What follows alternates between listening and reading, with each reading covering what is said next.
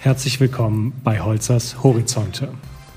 Mein Name ist Peter Holzer und unser heutiges Thema lautet, sind Sie schon oder besitzen Sie noch?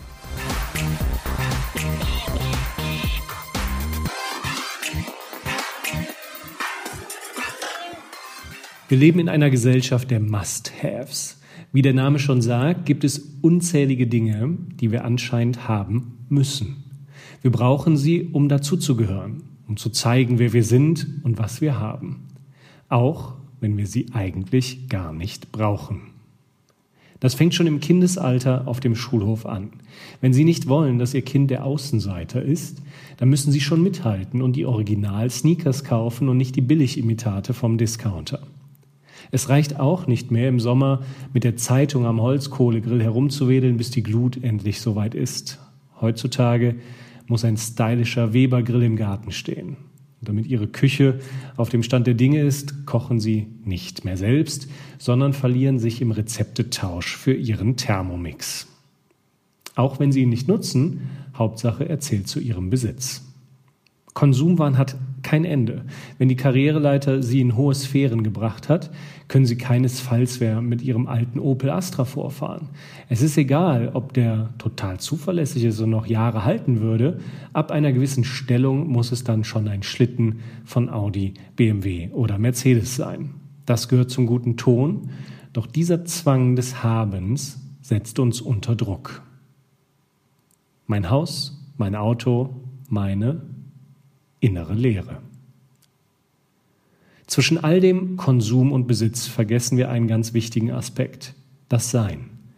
Kaum jemand macht zwischendurch einen Cut, lässt den eigenen Besitz mal ganz außer Acht und nimmt sich einfach nur Zeit für sich.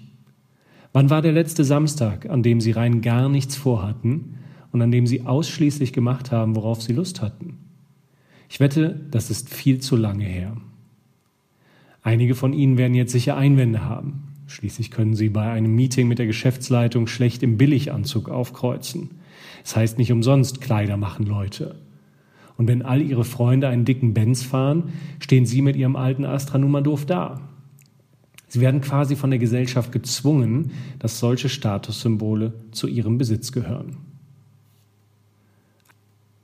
Eine Rolex füllt keine Leere. Und trotz all des Besitzes, der Statussymbole, kommt immer wieder dieses Gefühl der inneren Leere.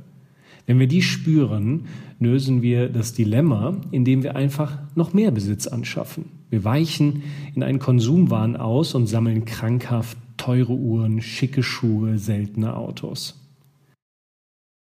Wir sammeln, um zu haben. Es ist gar nicht so wichtig, ob es auch verwendet wird. Doch jeder neue Kauf tut gut. Er bekämpft das Gefühl der inneren Leere, zumindest für kurze Zeit. Dann müssen wir wieder etwas Neues kaufen. Der Wunsch nach Haben treibt uns an. So etwas nennt man Junkies. Ich kenne das selbst nur zu gut. Beruflich hatte ich das Glück, schon in jungen Jahren viel erreicht zu haben. Und ja, ich hatte auch ordentlich Geld auf dem Konto. Obwohl ich nie der Typ dafür war, kam irgendwann der Moment, wo ich mir meinen ersten Anzug maßschneidern ließ.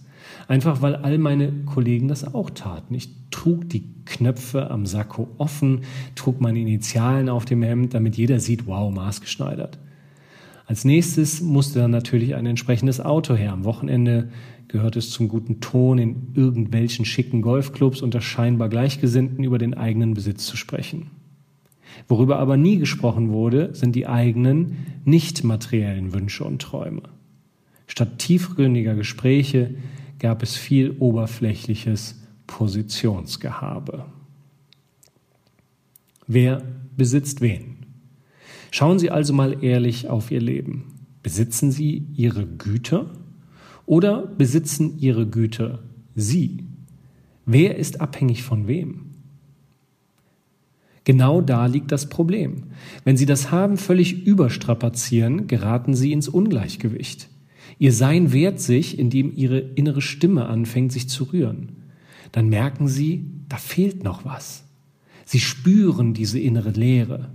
Das fühlt sich natürlich nicht so schön an, aber Sie dürfen dieses Gefühl jetzt nicht betäuben, indem Sie sich den nächsten Konsumschuss setzen. Lösen können Sie das Problem nur, indem Sie das tun, was notwendig ist, nämlich mehr Sein. Also Ihrer inneren Stimme zuzuhören, sich selbst besser kennenzulernen, Ihre noch nicht genutzten Potenziale, Wünsche und Träume. Da gibt es zum Glück weit mehr als Besitz, das darauf wartet, von Ihnen entdeckt und entfaltet zu werden, um die Person zu werden, die Sie sein können.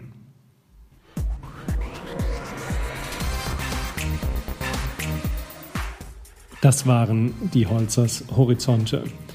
Wenn Sie weitere Informationen wünschen, schauen Sie doch mal auf meine Homepage unter www.peterholzer.com oder schauen Sie sich mein aktuelles Buch an. Es trägt den Titel Mut braucht eine Stimme, wie Sie Ihrem Leben Wirkung geben.